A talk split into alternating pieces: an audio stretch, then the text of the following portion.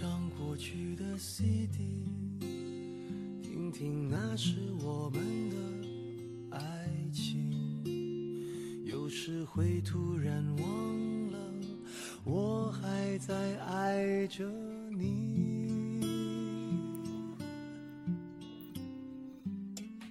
再唱不出那样的歌曲，听到都会红着脸。Hello，大家好，这里是 FM 三八四四二五电台。两个人有时差，一个人过四季。我是你们的主播悠悠小番茄。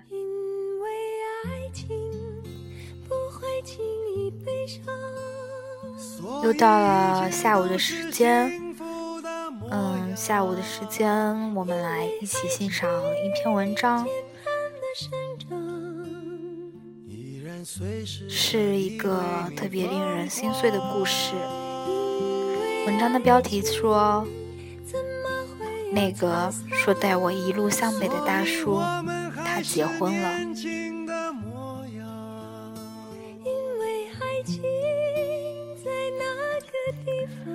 二零一四年的四月二十五号，我们几个死党在微信闺蜜群里聊天，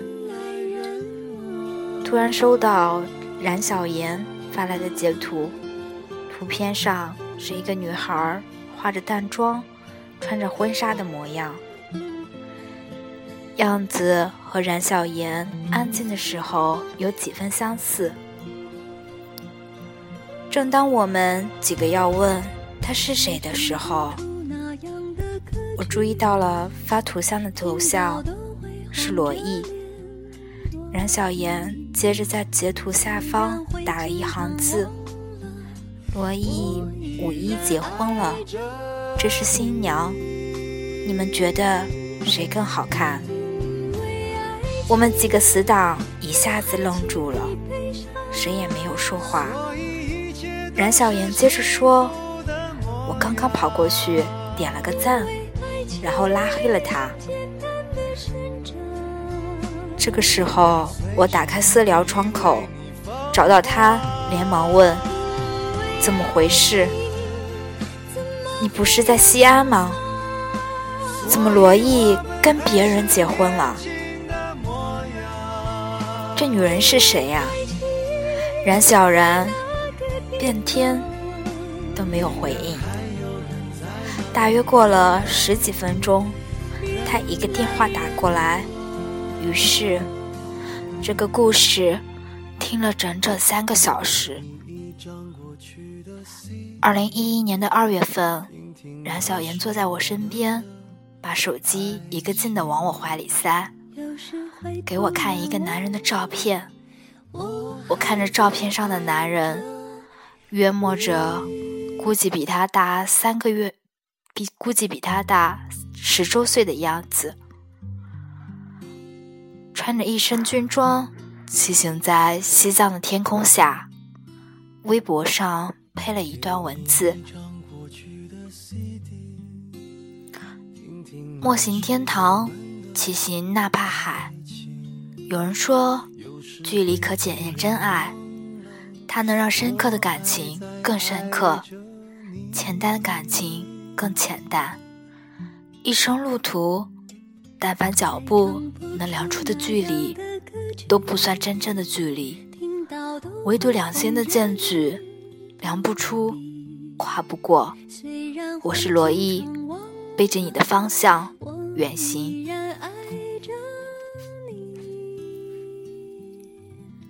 冉小妍告诉我，她看这个男人微博有一段时间了，每一条、每一个字、每一份心情，他都深深的、细细的体会着。知道他现在在一路向南。他说他被这个人吸引了。我那个时候只感叹他花痴、神经病。却没有想到，第二次他让我看微博的时候，他们已经熟知了彼此的姓名和爱好。那天晚上，冉小妍坐在宿舍的床上告诉我，于飞，他要来了。我一脸茫然：“谁要来？”他说：“罗毅啊，他明天要经过湘西的凤凰，他的第二十一站，我要去见他。”我一惊：“姑娘，你不会喜欢上人家了吧？见网友需谨慎啊。”冉小妍嘻嘻地告诉我：“没关系，他不一样。”接下来，他们真的见面了。我看着那天，冉小妍把自己打扮得像一个纯情的小师妹，差点被一口水呛死。要知道，严小妍平时对我可是一副凶残的模样。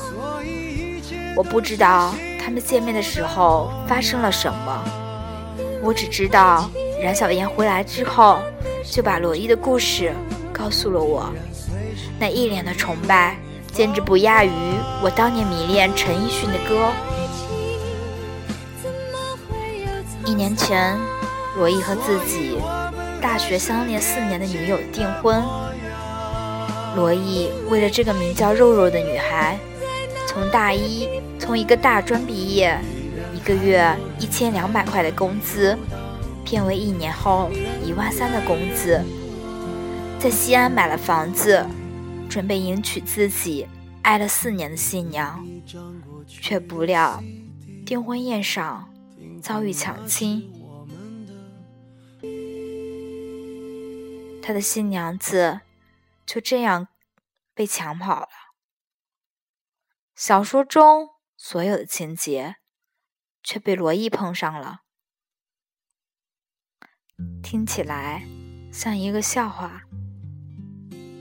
这件事让罗伊放弃了工作，花一年的时间去旅行，忘记这段伤痛。到达凤凰，已经是他行程的一大半。冉小妍说：“你知道吗？我第一次这么迷恋一个人。”我只是笑骂他不要陷得太深。再后来，我只知道每天晚上他们都在聊天，而冉小妍对罗毅的称呼，从一开始的名字变成了后面的大叔。二零一二年初，冉小妍打我电话告诉我，大叔接受我了，我们在一起了。那个时候，应该是冉小妍第五次表白。第一次被拒绝，他的大叔说不想伤害她，她还小。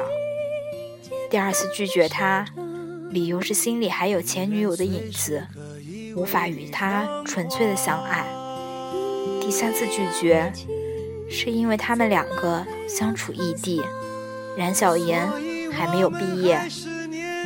第第四次，我已经忘了什么理由。总之很幸运，第五次他们终于在一起了。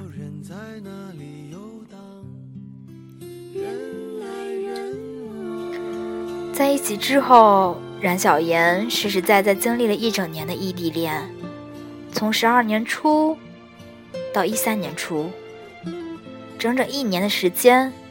但凡有假期。他就坐着火车赶往西安，去找他的大叔。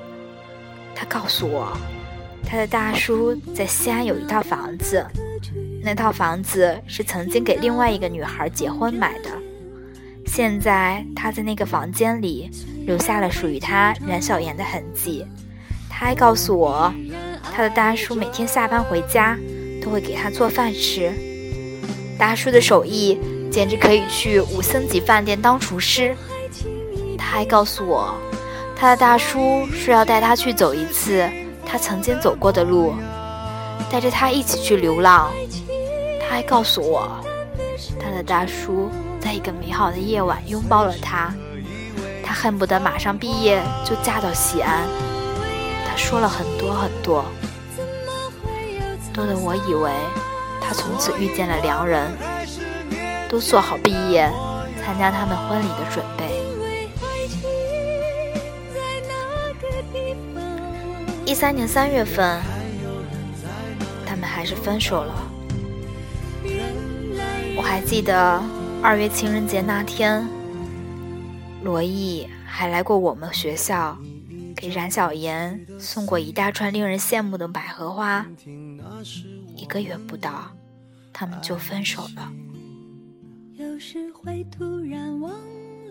原因现在看起来是特么的不可思议。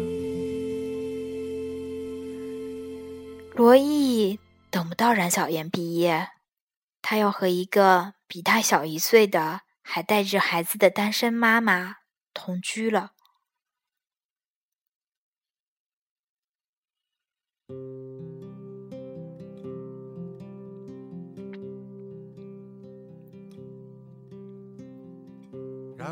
而我的朋友冉小妍不能接受这个事实，他连夜坐车赶回西安。当走到罗毅小区门口的时候，他正好看到罗毅牵着那个女人的手，怀里还抱着一个小女孩。那个画面简直美好的，冉小妍不忍心打破。在小区门外时待了一整天，第二天早上就坐火车回到了学校。他没哭，但是我仿佛感觉他全身的活力都被抽光了。直到很久之后，我才得知，原来罗毅在认识冉小妍之前的几个月里，认识了这个单亲妈妈。也许这个单亲妈妈一直在劝罗毅从过往的感情里走出来，但是妈妈。同样拥有不堪回首的过去，他们两个人有着惺惺相惜的契合点，有着需要共同组成家庭的一颗受创伤的心。原来弟弟次次拒绝冉小妍的理由，是罗毅答应了单身的妈妈，给自己一年的时间去爱上冉小妍。一年之后，如果冉小妍。已经超过了肉肉在他心里的位置，已经足够让他可以娶她，那他就放手。然而，一年之后，冉小妍没有做到，她唯一做到的是在他大叔的心里留下了一个位置，一个仅次于他前女友的位置。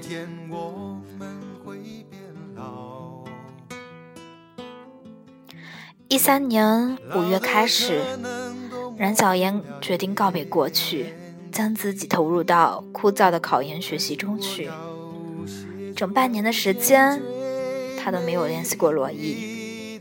罗毅偶尔给我打电话，询问他的近况，告诉我让我照顾好他，希望看到他开心。这些我都没有告诉冉小妍，直到。一四年来临，不知道是不是老天在帮冉小妍，还是什么。罗毅和单身妈妈分开了，他们没有结婚。这件事情我不知道冉小妍是如何得知的，我只知道一四年二月，他又去了西安，在罗伊的小区里。租了一间单身房子，在罗伊的单位旁边找了一个实习单位。他每天都等着罗伊下班，然后慢慢的踩着罗伊的影子回家。有次，我在微信上骂他胆小，为什么不对着他的背影叫住他，然后牵着他的手一起回家呢？他说：“我其实一直都在等他回头的，回头看看我。我一直在他身后等着他，但是两个月了，他都没有发现我。我真的很难受。”听完冉小妍的话，我突然感觉什么都不想说了，心里有股预感。这事儿估计悬。你看，四月二十五号。果然，他的大叔真的要结婚了。但是新娘却不再是他。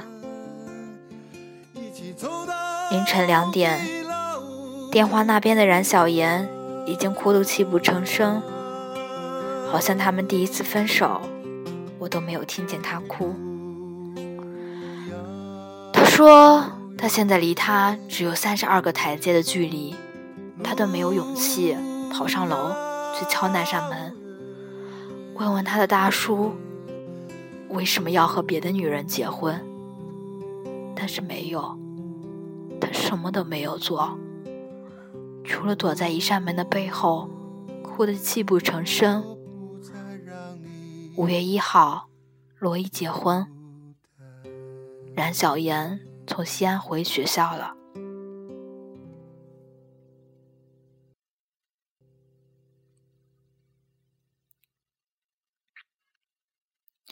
而今天，冉小妍和我去开去拍毕业照，我看着他笑得很灿烂，心里一阵发酸，脑子里闪过当初他隔着一个床铺，眼睛亮亮的告诉我：“于飞，大叔说等我毕业，要带我一路向北去流浪呢。”在爱着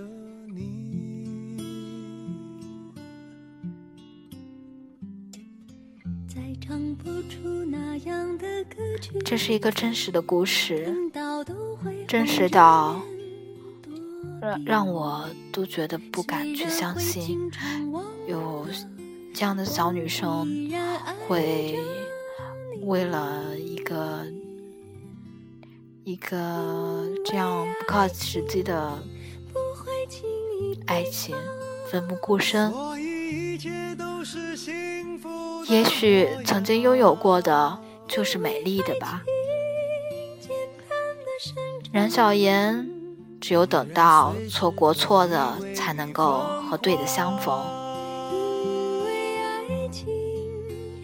而亲爱的听众听众朋友，嗯，希望听完这一期的节目，大家也能够珍惜自己现在的感情。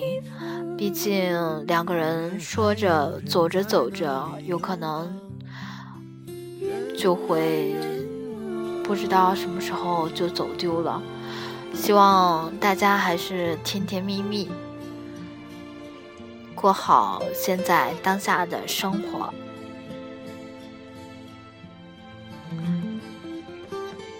嗯，这期的节目就到这里吧，谢谢大家。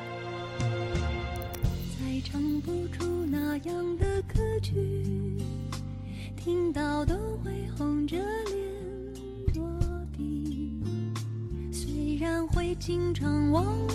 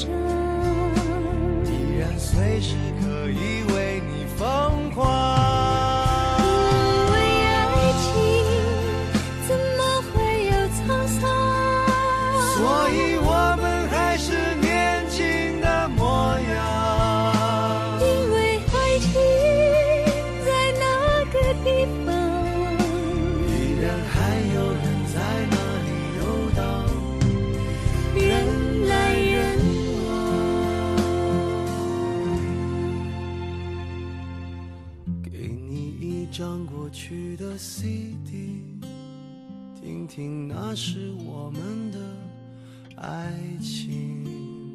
有时会突然忘了，我还在爱着。